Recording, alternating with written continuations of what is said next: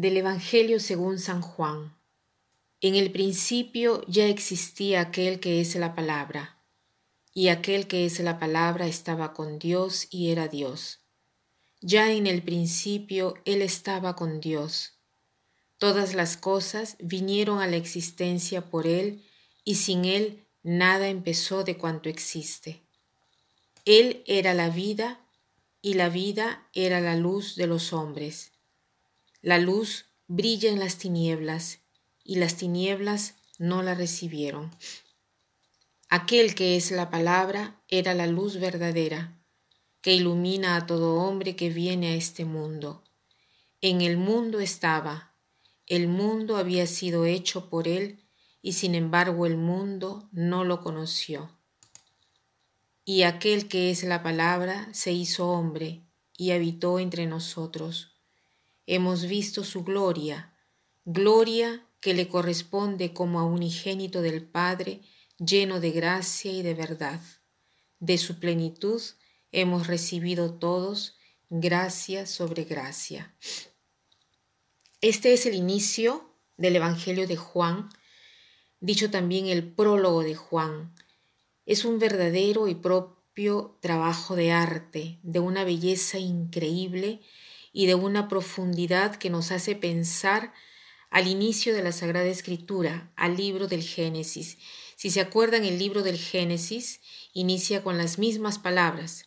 En el principio Dios creó el cielo y la tierra y después Dios dijo que se haga la luz y la luz se hizo. O sea, el verbo es Dios que habla. Acá en el Evangelio de Juan ¿Qué cosa nos dice? Que nada se hizo sin Él y dice todas las cosas vinieron a la existencia por Él y sin Él nada empezó de cuanto existe. Verdaderamente es hermoso este himno cristológico, nos causa sorpresa que un autor como Juan, un simple pescador, haya logrado escribir una cosa así profunda. Pero veamos el sentido para nuestra vida.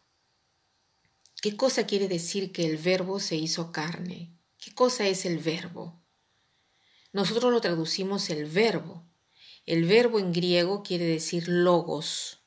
No quiere decir solamente palabra, quiere decir orden, quiere decir lógica, quiere decir secuencia ordenada, quiere decir plenitud. O sea, logos es todo lo que es armonía, todo lo que vemos, todo lo que se hizo en el mundo, en la creación. Y este verbo se hace carne, se convierte visible. Todo el orden que hay en Dios se convierte visible en sus obras.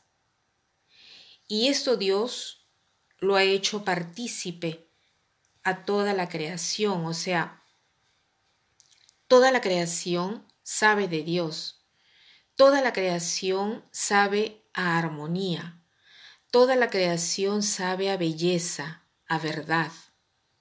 Y nosotros hoy estamos invitados a reflexionar sobre nuestra vida y ver si en ella hay armonía, si refleja esta luz divina, si verdaderamente también nosotros podemos decir de encontrar en nuestra vida este orden esta armonía, esta integridad, este esplendor.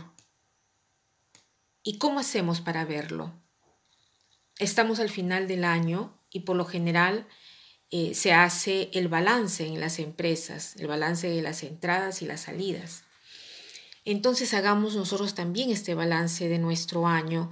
Tomémonos el tiempo. Yo los invitaré hoy a tomarnos el tiempo eh, y para ver junto a Dios cómo ha sido este año, los puntos más importantes, los eventos principales que han marcado estos 12 meses y ver cómo los hemos vivido, si verdaderamente este verbo, esta luz de Dios se ha hecho carne, se ha hecho visible, si en estos eventos de nuestra vida nosotros hemos visto la mano de Dios los invito a ver el pasado no con nostalgia, no con tristeza, no con remordimiento, no con la idea de haberlo desperdiciado, sino verlo con agradecimiento. ¿Qué cosa quiere decir verlo con agradecimiento? Quiere decir darse cuenta que cualquiera hayan sido los eventos positivos o, em, eh, entre, entre vírgula negativos, han, han sido siempre eventos que Dios ha querido decirnos algo, ha querido enseñarnos algo. Entonces, tratemos de pedir al Señor, Señor, ¿qué cosa me has querido decir con este evento, con este otro? ¿Qué cosa he aprendido? Y apreciemos estas experiencias y después tratemos de vivir el presente con pasión, no con pereza, dándonos cuenta que también nosotros estamos llamados a ser luz, luz para los demás, como el verbo era la luz, él era la vida, y la vida era la luz de los hombres. La luz brilla en las tinieblas y las tinieblas no la recibieron. También nuestra luz no deben vencer la luz del mal que nos circundan. Y después hagámonos el propósito para vivir nuestro futuro con esperanza. ¿Qué quiere decir? Quiere decir vivir todo aquello que el Señor permitirá en nuestra vida como providencial, como algo que será de provecho para nosotros y para los otros, aunque sea de una manera misteriosa. El Señor hoy nos quiere llevar a esto.